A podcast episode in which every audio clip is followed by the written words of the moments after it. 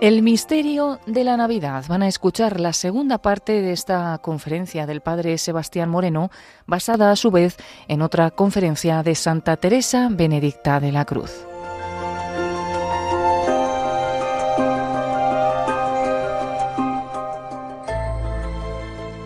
Queridos amigos de Radio María, seguimos lo que en la sesión anterior, en la conferencia anterior, habíamos podido empezar el misterio de la Navidad según Santa Teresa Benedicta de la Cruz. Por ello conviene que a la hora de oír esta conferencia, conviene también poder tener como hilo conductor la parte anterior, la sesión anterior. Y imagino que alguno de ustedes la habrá podido oír, entonces esta meditación perfectamente podrá ser seguida pero si alguno de ustedes que oyen esta conferencia y no han podido oír la conferencia anterior en torno a este tema, el misterio de la Navidad según Edith Stein, conviene que también la puedan oír.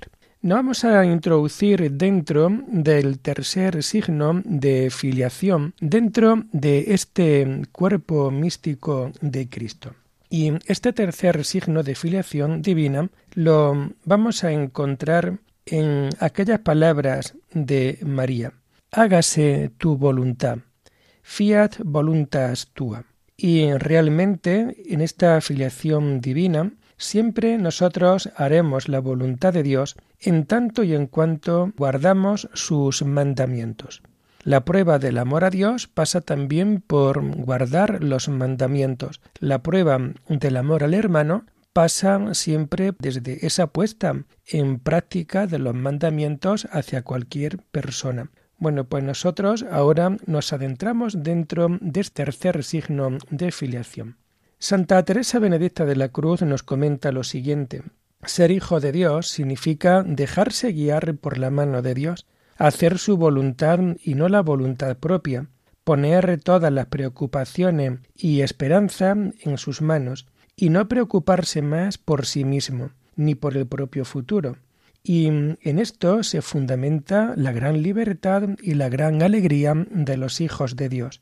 Pero al igual que todo esto nos comenta Teresa Benedicta de la Cruz, nos dice también, pero qué pocos de entre los piadosos y lo dispuesto al sacrificio poseen este don precioso, pues muchos de ellos van encorvados bajo el peso de sus preocupaciones y de sus deberes. Creo que es bueno que nosotros nos paremos y podamos reflexionar sobre este gran misterio de la Navidad desde esta realidad. Hágase tu voluntad, desde la realidad de que nosotros amamos a Dios en tanto y en cuanto guardamos sus propios mandamientos hasta qué punto nosotros nos dejamos guiar en nuestra propia vida, en nuestras propias circunstancias, de la mano de Dios.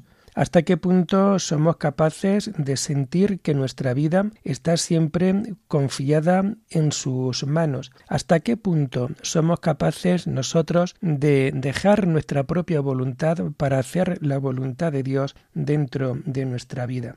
Por ello, hoy también Edi nos viene a recordar, y esas preocupaciones que tienes, tu casa, tu familia, tu futuro, tu enfermedad, tu soledad, oye, todo esto tenemos que saberlo poner en las manos de Dios. Todo esto tenemos que ponerlo porque es el Señor el que de verdad cuida de cada uno de nosotros, pero también con esa esperanza, con esas ilusiones que, que tenemos también dentro de nuestra propia vida nuestra ilusión, nuestra esperanza, nuestro futuro, todo aquello que de alguna manera hace que nuestra vida tenga un sentido, oye, también tenemos que saberlas poner continuamente en las manos de Dios. No preocuparnos de nosotros mismos, no preocuparnos por nuestro futuro, sino que tenemos que vivir en una perspectiva de el Dios proveerá. El Señor sabrá lo que hace con nuestras vidas, porque nuestras vidas, en última instancia, dependen continuamente del Señor. Pero mm, también nos viene a decir Edith lo siguiente. En esto se fundamenta la libertad y la alegría de los hijos de Dios. Cuando nosotros ponemos todo nuestro empeño y toda nuestra voluntad en las manos de Dios, es entonces cuando realmente vamos a vivir esta situación, toda nuestra libertad, toda nuestra alegría, porque es el Señor el que sostiene y el que dirige nuestra vida. Pero también es bueno que sepamos constatar que son pocos. Entre tanta gente piadosa y dispuesta al sacrificio, son pocos los que de alguna manera viven despreocupados de su preocupación y de sus deberes. Por ello, en este tiempo de Navidad, nosotros que estamos contemplando el misterio del nacimiento de Dios, tenemos que tener muy claro dentro de nuestra vida que tenemos que confiarnos mucho más a la providencia divina. Tenemos que poner nuestro pensamiento y también nuestra mirada, al igual que todos nuestros sentimientos, en que el Señor siempre va a cuidar de nosotros. Todos conocemos la parábola de las aves del cielo y de los lirios del campo, y cuando se encuentran con un hombre despreocupado de su futuro, lo ven siempre como algo anormal dentro de la sociedad en la que nosotros estamos viviendo. Es bueno constatar hay cosas desde la vida evangélica serían muy normales, pero que desde un mundo en donde falta la fe, y en un mundo en donde se pierden muchas veces los valores cristianos, cuando uno vive de cara a la fe, parece como que uno va a contracorriente, parece como que uno tiene que seguir viviendo esclavo de todo. Bueno, pues hoy Edith Stein, Teresa Benedicta de la Cruz, nuestra mm, querida mártir, nos viene también a reconocer esta situación. Si nosotros conocemos la parábola de las aves del cielo y de los del campo, en donde vemos cómo ellos saben y viven en la confianza puesta en Dios, no os preocupéis por qué vais a comer, qué vais a vestir, fijaros las aves del campo, no trabajan, no hilan, fijaros la belleza del campo, de las flores, bueno, aquellas palabras del Evangelio. Esto hace que frente a una persona que quiera vivir así, hay una gran mayoría de personas que pueden de alguna manera ver esto como algo anormal. Y nos deja Santa Teresa Benedicta de la Cruz muy claro lo siguiente. Se equivoca aquel que piensa que el Padre del Cielo se preocupa del sueldo o del nivel de vida que el hombre considera idóneo. Estas cosas no se escriben en un contrato con el cielo. Qué gran realidad y qué gran observación. Dios nuestro Padre, porque es bueno que nosotros sepamos ver siempre a Dios como nuestro Padre del cielo. No mira tanto nuestro nivel de vida, nuestro sueldo, todo lo contrario, todo aquello que el ser humano considera idóneo. No podemos olvidar que la verdad del hombre siempre es una verdad demasiado relativa. Lo que a unos le viene bien, a otros le viene mal. Lo que en un país se puede ver como bueno, en otro lugar se puede ver como malo. Todo lo contrario. Estas cosas materiales, esas cosas no se escriben en el contrato con el cielo. Y por ello, Edith nos viene también a recordar la confianza en Dios. Esa confianza que tiene que ser total si, está, si se está dispuesto a aceptar lo que venga de la mano del Padre. Y realmente así es como nosotros tenemos que saber vivir, con una confianza plena, con una confianza total dentro de nuestras propias vidas. Solo Dios sabe lo que nos conviene.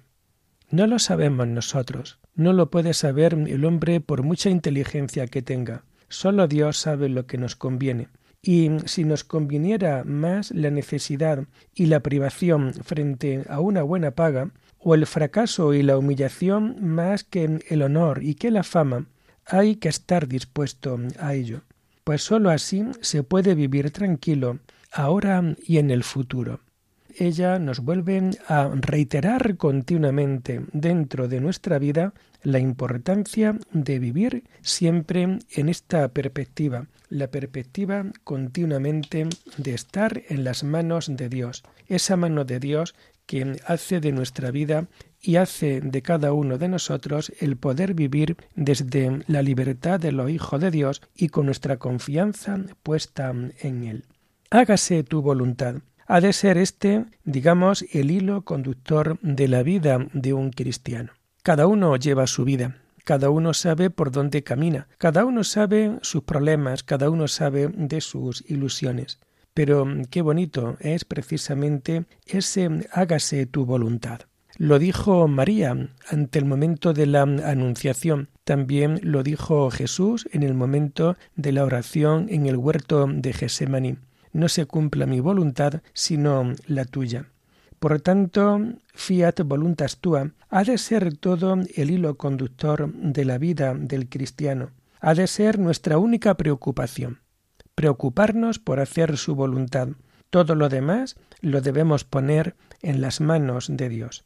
Pero las preocupaciones materiales siempre estarán con nosotros mientras nos encontremos en este estado de vía. Es decir, a pesar de que nosotros queremos poner toda nuestra confianza en Dios, pero siempre en este mundo que nos toca, también las preocupaciones materiales estarán ahí de una forma latente, de una forma a veces más agresiva, otras veces de una manera mucho más, digamos, relajada. Pero eso siempre estará ahí. Si lo miramos a Él, a Dios, de forma objetiva, en esta vida no tenemos la seguridad de permanecer siempre en los caminos de Dios, porque muchas veces nos podemos perder, nos podemos alejar. Al igual que los primeros padres, Adán y Eva, cayeron por ese pecado, cayeron de la filiación divina y por tanto cayeron en aquella cercanía de Dios y así encontrarse lejos de Dios por culpa del pecado, también nosotros muchas veces estamos entre la nada y la plenitud de la vida divina. Muchas veces queremos vivir con la providencia puesta en Dios, pero no lo conseguimos.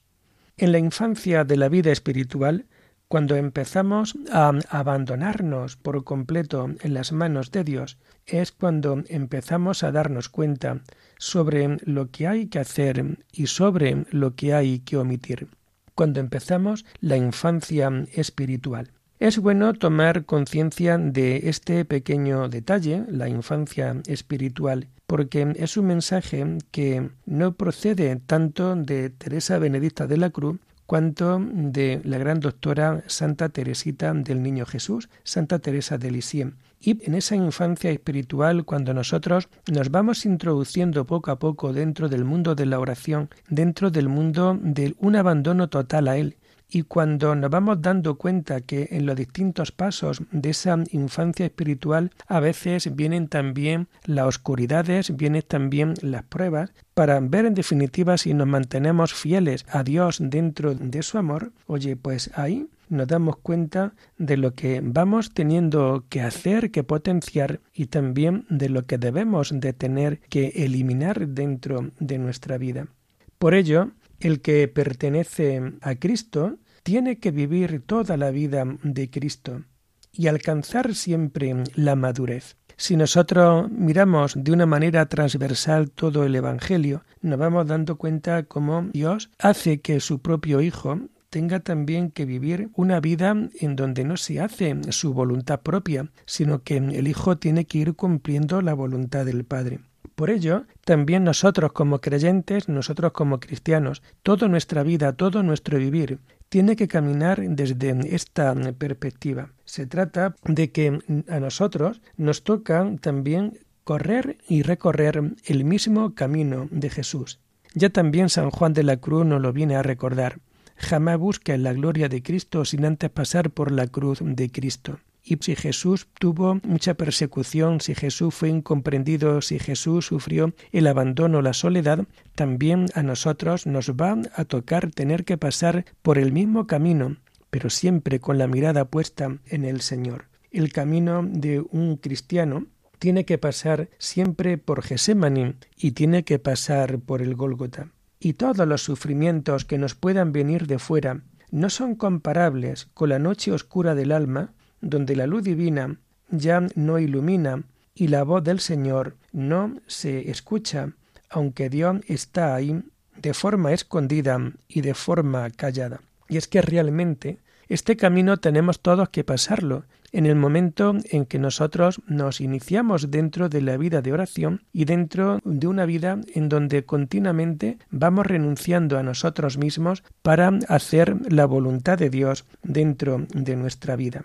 los grandes santos y sabemos cómo San Juan Pablo II, sabemos cómo Santa Teresa de Calcuta, sabemos cómo Santa Teresita del Niño Jesús, cómo incluso también Eddie Stein, Teresa Benedicta de la Cruz, ellos antes de morir tuvieron que pasar por esa noche oscura del alma en donde la luz divina ya no ilumina, en donde la voz de Dios aparece como callada. Pero esto también es bueno que nosotros caigamos en la cuenta de esta realidad. Aunque esto lo estemos viviendo, nunca olvides que Dios aparece ahí en tu vida de forma callada y de forma escondida.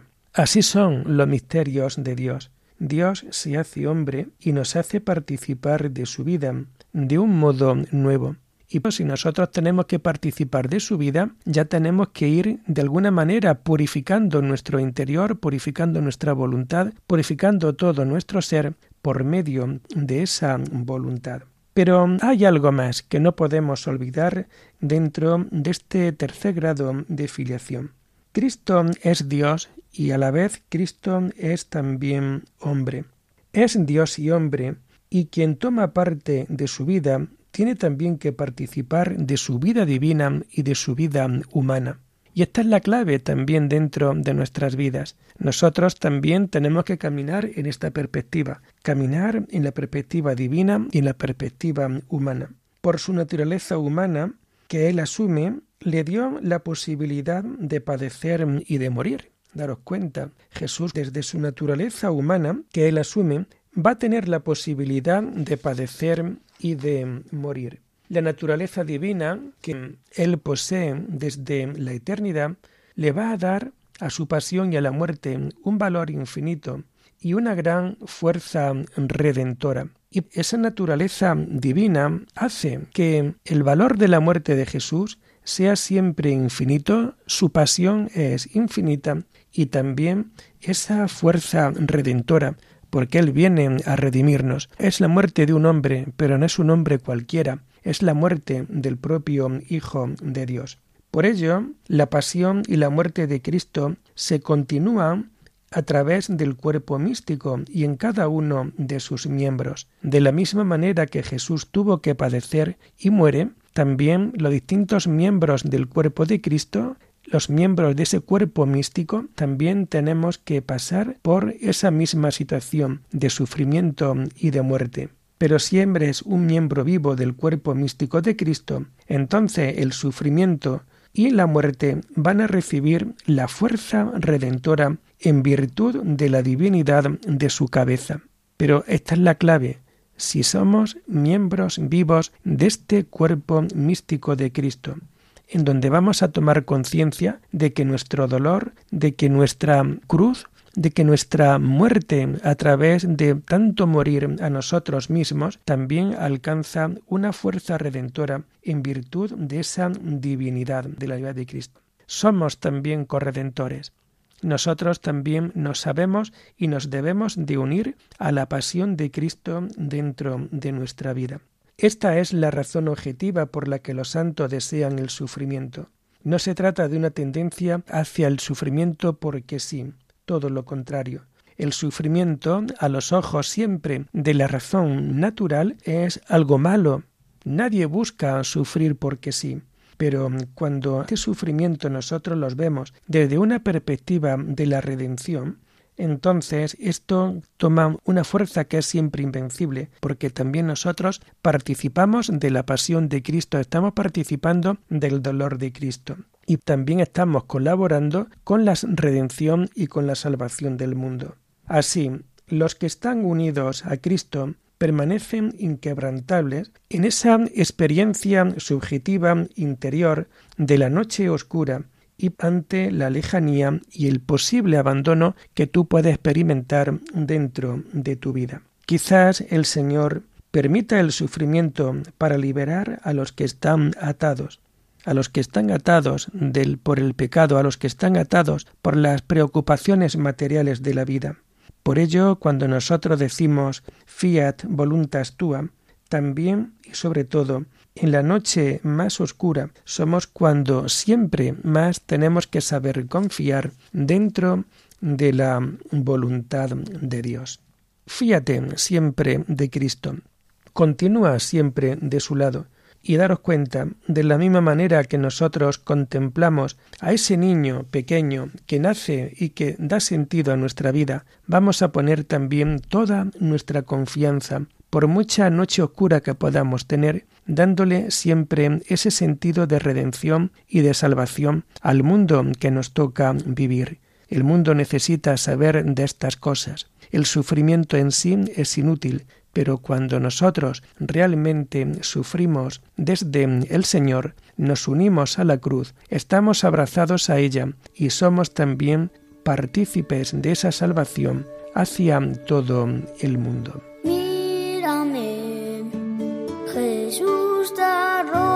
body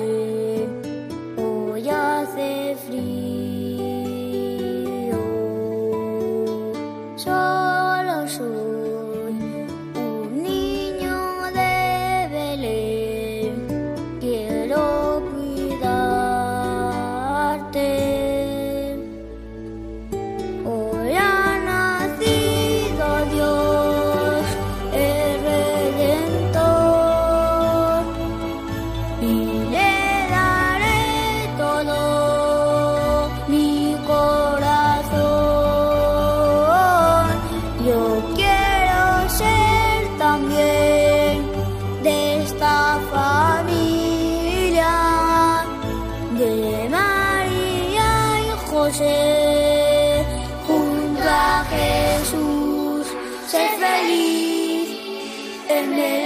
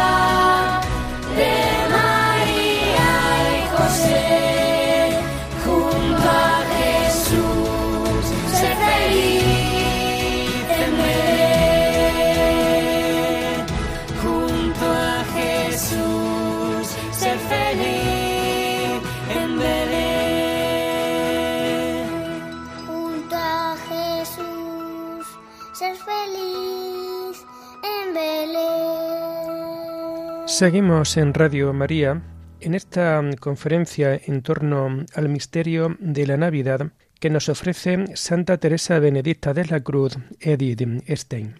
Y pasamos así, una vez que hemos visto el tercer medio de, de filiación, por medio de ese saber hacer la voluntad de Dios, al, punto cuarto dentro de esta conferencia que en el año 1931 ofrecía Edith Stein. El punto número cuarto y último de esta meditación lo podemos ver o lo podemos titular Los medios de la salvación. Nuestra querida Teresa Benedicta se hace la siguiente pregunta. ¿Cómo podemos saber si estamos en la voluntad de Dios? Pregunta que también dentro de nuestras propias vidas alguna vez no la habremos hecho y a lo mejor no siempre hemos sabido encontrar la respuesta adecuada. ¿Hay algún medio que nos mantenga en sus caminos cuando se apaga la luz interior? Y ella nos viene a decir que existen y son tan fuertes estos medios que hacen casi improbable la posibilidad de equivocarnos.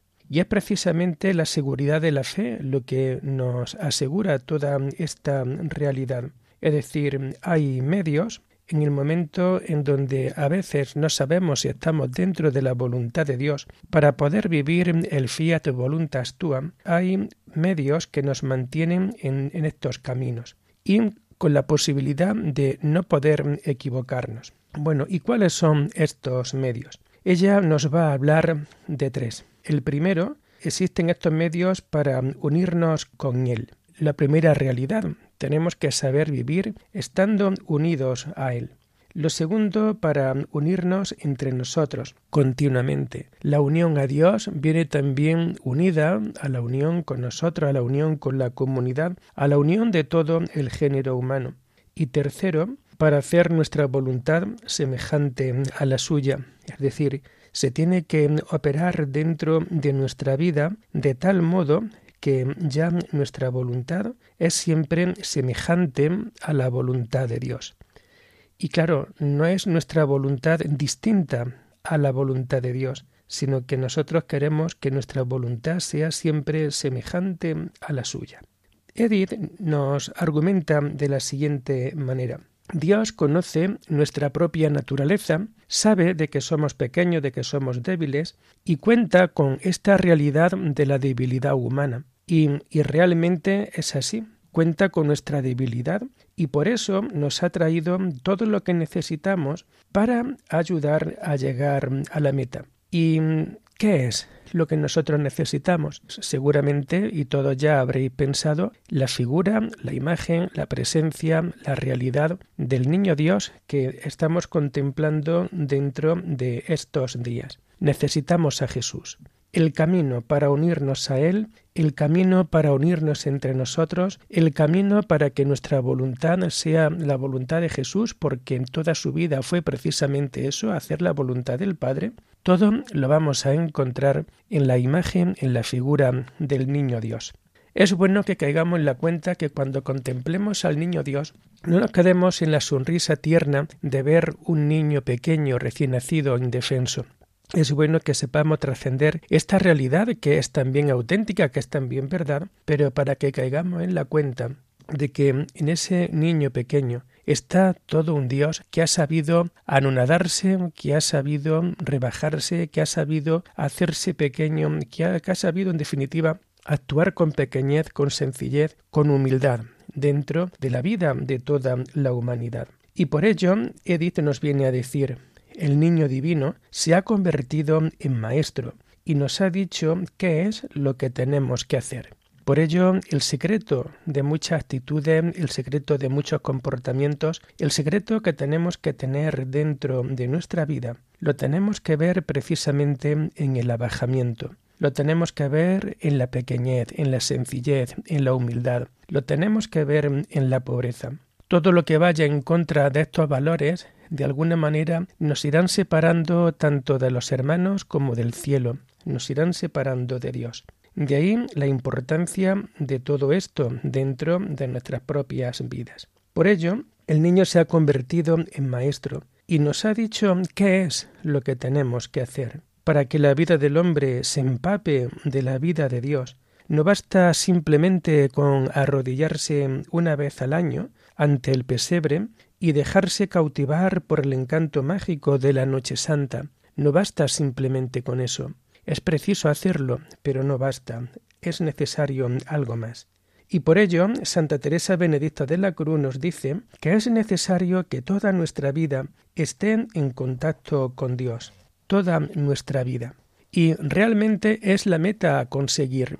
Toda nuestra vida debería de ser la 24 horas del día, como un continuo diálogo con Dios tenerlo siempre presente en nuestro entendimiento, tenerlo siempre presente en nuestra memoria, teniéndolo siempre presente en nuestra voluntad. Continuamente la gran pregunta, Señor, en este momento, ¿tú qué harías? Es vivir en estrecha unión, en estrecha comunión con Él. Debemos continuamente escuchar sus palabras y debemos continuamente, oye, saber seguirlo. Y esto en la vida continua, en la vida real que nos toca, en las circunstancias propias de cada uno. Si esto nosotros lo conseguimos desde nuestra propia realidad, toda nuestra vida tendrá un encanto distinto, tendrá una realidad muy diferente.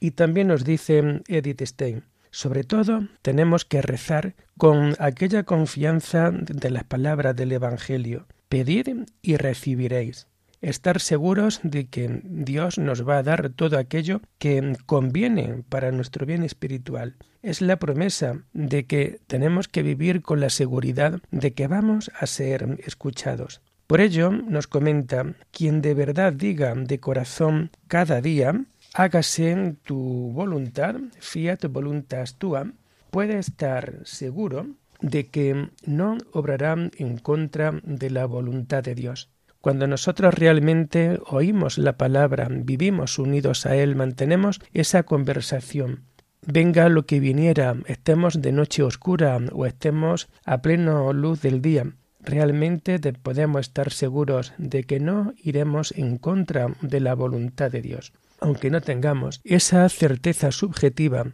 dentro de nuestra vida.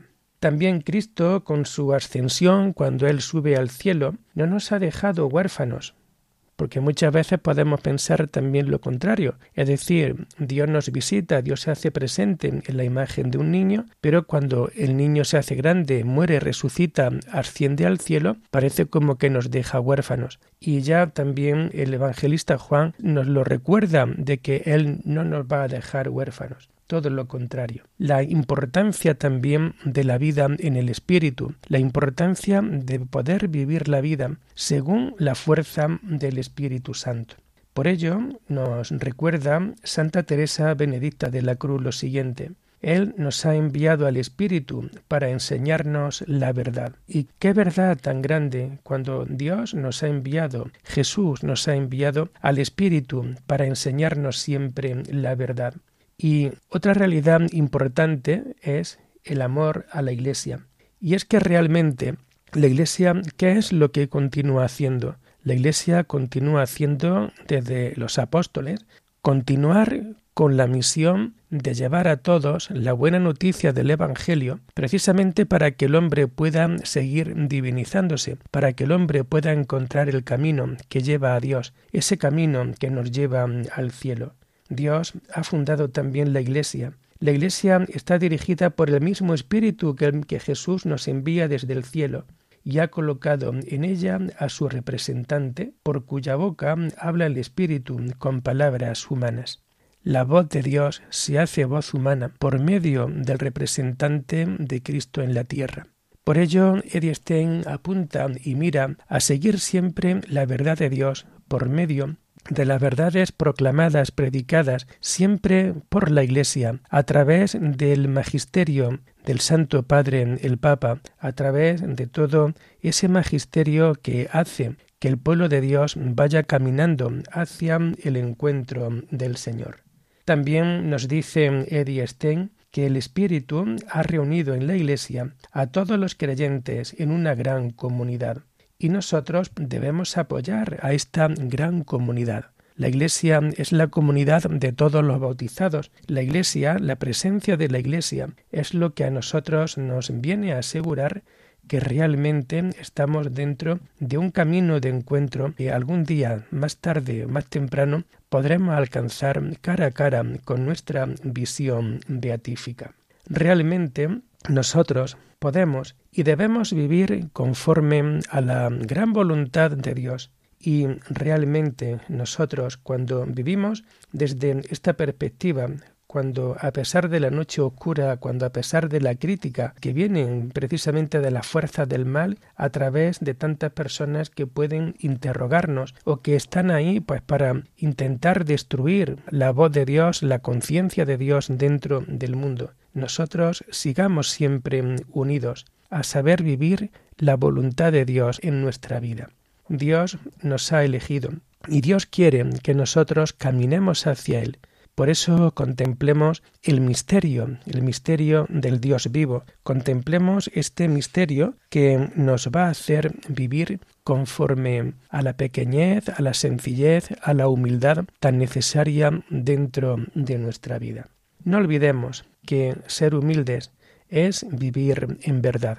Ya también Santa Teresa de Jesús lo decía dentro de sus escritos, la humildad es siempre andar en verdad. ¿Cuál es la verdad del ser humano? La verdad del ser humano no se encuentra en su fuerza, en su prepotencia, la verdad del ser humano no se encuentra en la arrogancia, en la soberbia, todo lo contrario. La verdad del ser humano la va a encontrar cuando se reconoce amado por Dios y cuando ese amor cambia y transforma por completo su vida. Lo único que quieren es seguir a Jesús, es seguir el camino que la Iglesia, su Iglesia, nos sigue mostrando para estar con Él, para gastar nuestro tiempo en Él, para poder contemplarlo cara a cara. La verdad está ahí. Y cuando uno vive en la verdad, también Edith Stein, en otro de sus escritos, nos irá recordando, quien busca la verdad, lo quiera o no lo quiera, estará siempre buscando a Dios. Por ello, el verbo se hizo carne. Et verbum caro factum es. Y esto se hizo realidad en Belén, se hizo realidad dentro de la historia de la humanidad, se hizo realidad dentro de un lugar concreto, y así se cumplió plenamente y de otra forma aquello que luego posteriormente en el capítulo de Juan dedicado a la Eucaristía, el capítulo número 6, en donde Jesús se presenta como el pan de vida, nos viene a decir, el que come mi carne y bebe mi sangre, tiene la vida eterna. El niño se hace pequeño, y desde esa expresión tan popular que tenemos muchas veces nosotros ante un recién nacido, en donde con esto, esos fervores siempre de cariño y esos fervores siempre de alegría, decimos nosotros, queremos realmente comernos a un niño pequeño de amor, Luego esto se va también a transformar en lo que acabamos de ver en ese capítulo 6 de Juan, capítulo del pan de vida. El que come mi carne y bebe mi sangre tiene la vida eterna. Por ello comentaba también en la primera de las meditaciones que el misterio de la Navidad está también muy relacionado con el misterio eucarístico. Y es que realmente nosotros, si queremos unirnos a Dios, si queremos vivir el cielo en la tierra, lo tenemos que hacer precisamente a la luz de comer la carne y la sangre del niño que acaba de nacer. Dios sabe de nuestras debilidades humanas. Dios sabe que no somos los mejores y Él viene en ayuda de nuestra humanidad, de manera verdaderamente divina. Él es el que ha venido no a llamar al justo, sino al pecador. Él es el que quiere vendar la herida del pecado y lo viene a hacer precisamente a la luz de la palabra del Hijo. Lo viene a hacer a la luz siempre de lo que el Señor nos está ofreciendo por medio de la acción de la Iglesia, por medio de Jesucristo que se hace presente en, su Iglesia. Y así como el cuerpo necesita del pan, el cuerpo que necesita alimentarse, pues también el cuerpo espiritual, el alma, necesita también de un sustento. Y ahora Jesús se presenta precisamente como el pan que ha bajado del cielo es el pan que da la vida al mundo, es el pan que nos hace a nosotros unirnos más al Señor. Por ello, también en este día, es bueno que nosotros caigamos en la cuenta de aquel día en que por primera vez nos acercamos al altar del Señor a recibir su pan, siendo conscientes de lo que todo esto supone, siendo conscientes de que necesitamos tener una comunión íntima y profunda con Dios dentro de nuestra vida, siendo conscientes que tomar el cuerpo y la sangre de Cristo nos unen tan íntimamente a Él que ya nuestra voluntad es la suya. Nuestra voluntad se tiene que rendir desde nuestra propia libertad a la suya y desde ahí nosotros vivir unidos íntimamente y profundamente a Él. Días de fiesta, hoy todo es color, que la música suene, que nació Dios, que salgan las flores, niños y mayores, a ver al niño que nació. Es Navidad, la Navidad llegó, la Navidad ya llegó, la Navidad llegó, la Navidad ya llegó. No lleguemos tarde, otro año podremos todos adorarle. Hey, que la cosa está que arde, yo quiero mis brazos cantarle y bailarle. Venga, no te relajes, ponte de traje. Celebraremos esta gran fiesta siempre con chocolate, turones y mazapán. Jesús espera, hoy ha nacido para estar conmigo.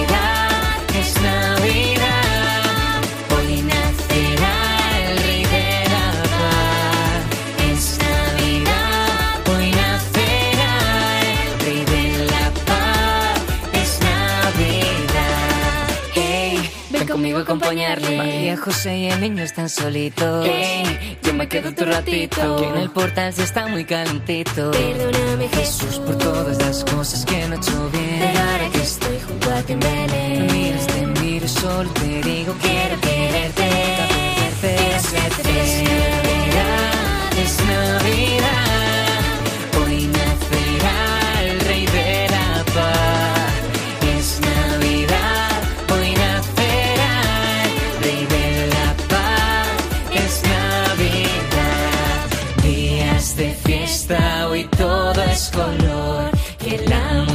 Música suene, que nació Dios, que salgan las flores, niños y mayores,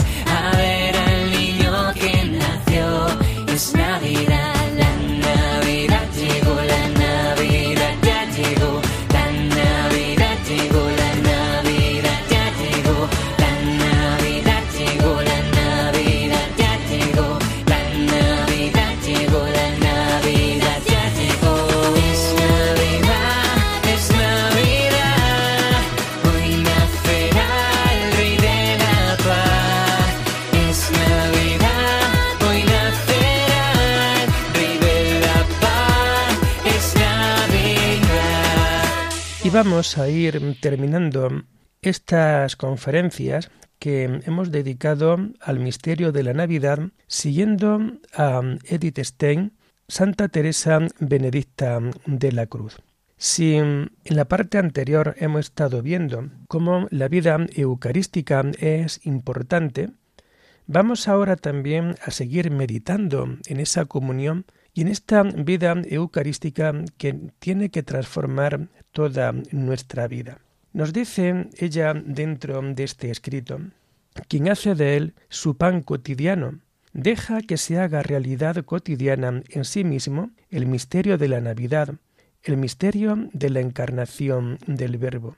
Cada vez que nosotros nos acercamos al misterio de la Eucaristía, al misterio de tomarlo dentro sacramentalmente, de, tomarlo dentro de nuestra vida, lo que Santa Teresa Benedicta de la Cruz nos está recordando es también, digamos, la profunda relación que tiene el misterio eucarístico con el misterio de la Navidad. Por ello, ella nos viene a comentar que este camino eucarístico, unido al camino de la Navidad, es un camino seguro para alcanzar el ser uno con Dios, el ser uno.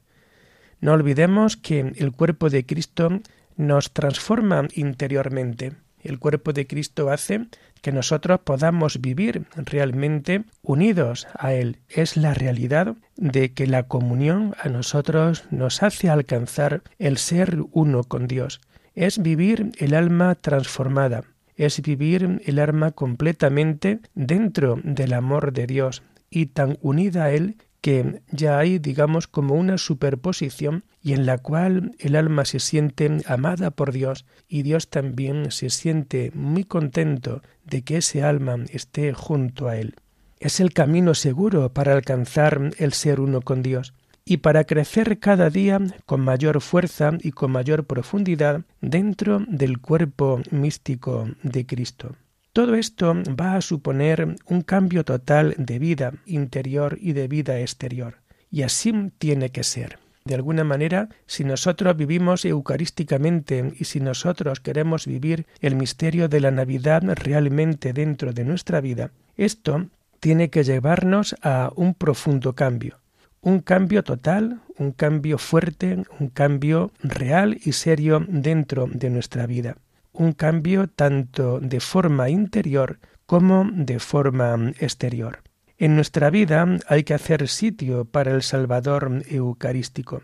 Tenemos que hacer sitio para que Él transforme nuestra vida en la suya. Y realmente, cuando nosotros tomamos a Cristo sabiendo también que somos templo de Dios, porque una persona que ha recibido la Eucaristía es también sagrario, es morada de Dios de una manera especial. Aquí lo que se nos está diciendo es cómo nosotros, al hacer sitio en nuestra vida, en nuestro corazón, al Salvador Eucarístico, a Cristo Eucaristía, Él tiene que transformar nuestra vida en la suya. El cristiano que ha recibido la comunión es otro Cristo, y siendo otro Cristo, es saber vivir desde la pequeñez, es saber vivir desde la humildad, es saber vivir desde ese recogimiento interior que nosotros necesitamos dentro de nuestras vidas. Es el mejor testimonio que podemos ofrecer dentro del mundo, pero mucho cuidado. Quizás otros no lo noten, pero nosotros sí notamos nuestra manera de proceder, de actuar dentro de este mundo. Cristo Eucaristía es siempre el gran secreto, es la fuerza que nos lleva a obrar en caridad hacia los demás y a dar por tanto el testimonio convincente que el mundo necesita. El mundo no necesita tanto de palabras cuanto de testimonio real con hechos concretos de caridad y de buenas obras. Él transforma nuestra vida en la suya. Y es muy bueno, nos comenta Edith Stein, es muy bueno poder recogerse cada mañana al menos una hora en donde no nos podamos distraer ni malgastemos nuestras fuerzas para ahí sacar la fuerza de nuestra jornada. Es sabido como Santa Teresa Benedicta de la Cruz, antes de entrar en la vida carmelitana, cuando se encontraba de profesora en las dominicas de Espira, como ella por la mañana solía levantarse muy temprano para sacar tiempos profundos, tiempos reales muy concretos de oración antes de empezar la jornada.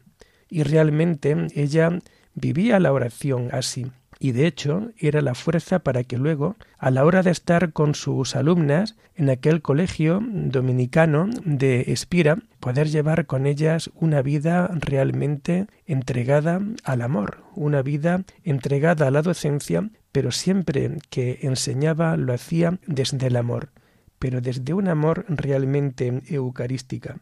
Y es más, ella nos viene a decir, no solamente es bueno recogerse cada mañana una hora para de ahí poder sacar la fuerza de ese día, sino que ese recogimiento temporal tiene que impregnar también toda nuestra jornada y ella nos apunta precisamente a que tenemos que saber vivir en recogimiento durante toda la jornada y así no dejarnos arrastrar muchas veces por la vanidad del mundo, no dejarnos arrastrar por el pecado, no dejarle un ápice a todo aquello que nos pueda apartar del amor de Dios. Por todo esto, algún día nos van a juzgar Incluso percibiremos los que los otros piensan de nosotros cuando nos vean desde esta actitud.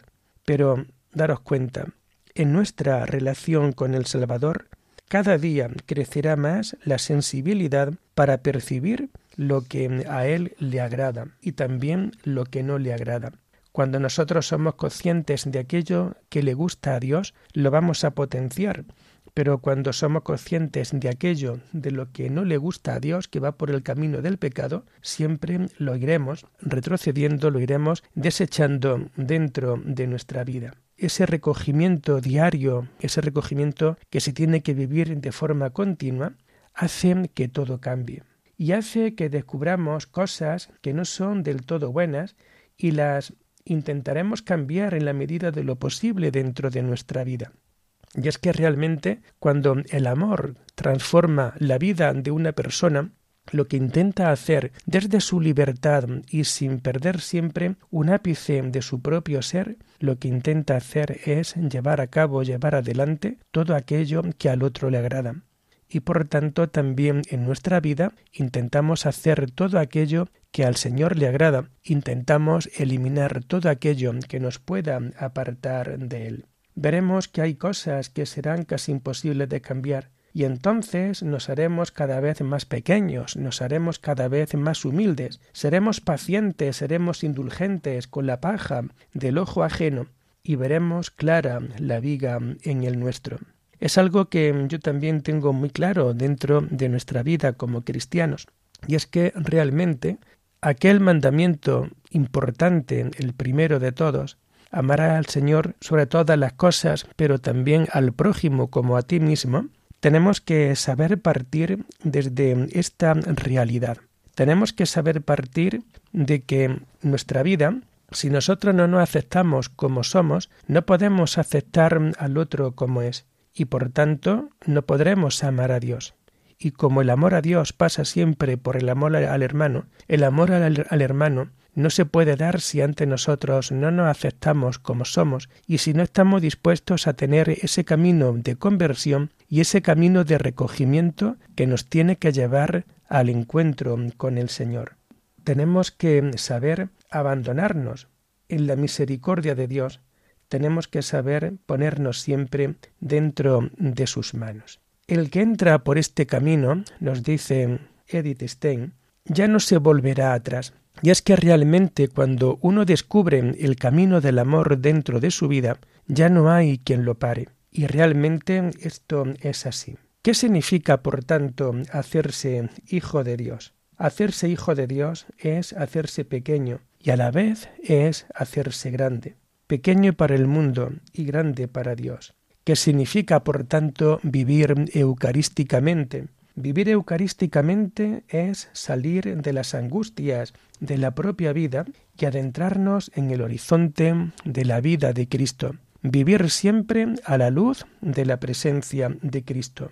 El que busca al Señor en su casa no le ha hablado sólo de sí mismo y de sus preocupaciones, sino que también se interesa de las preocupaciones del Señor y nuestras preocupaciones son también las preocupaciones de Dios.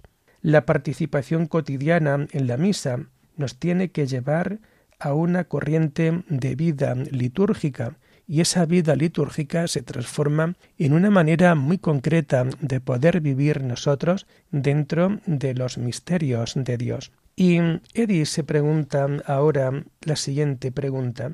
¿Quién puede participar con empatía del espíritu y el corazón en la Eucaristía sin quedar atrapado por el espíritu de sacrificio, por el deseo de empeñarse con su vida y su existencia en la gran obra de la redención del Salvador. Y ella nos viene a decir, los misterios del cristianismo son siempre indivisibles, y si entras en uno de estos misterios, te van a llevar hacia los otros, y por tanto, el camino de Belén te va a llevar también al camino del Gólgota. El camino del pesebre te va a llevar indefectiblemente al camino de la cruz. A los cuarenta días del nacimiento de Jesús se celebra el día de la Candelaria, el día 2 de febrero. En ese día María contempla la gran realidad de aquella espada que le atravesaría el corazón, ya anunciada por el anciano Simeón una espada le atravesará el corazón. En ese día María descubre cómo el niño será causa de caída y causa de levantamiento. Aquel día María va a descubrir que este niño al que ahora contemplamos nacido será también un gran signo de contradicción. Es ya el anuncio del sufrimiento, es la lucha que hay continuamente entre la luz de Dios y la tiniebla del diablo, y que se ha manifestado precisamente en ese pesebre de Belén, como el niño es una luz en medio de la oscuridad de la noche. Por ello, en la noche del pecado, ilumina la estrella de Belén.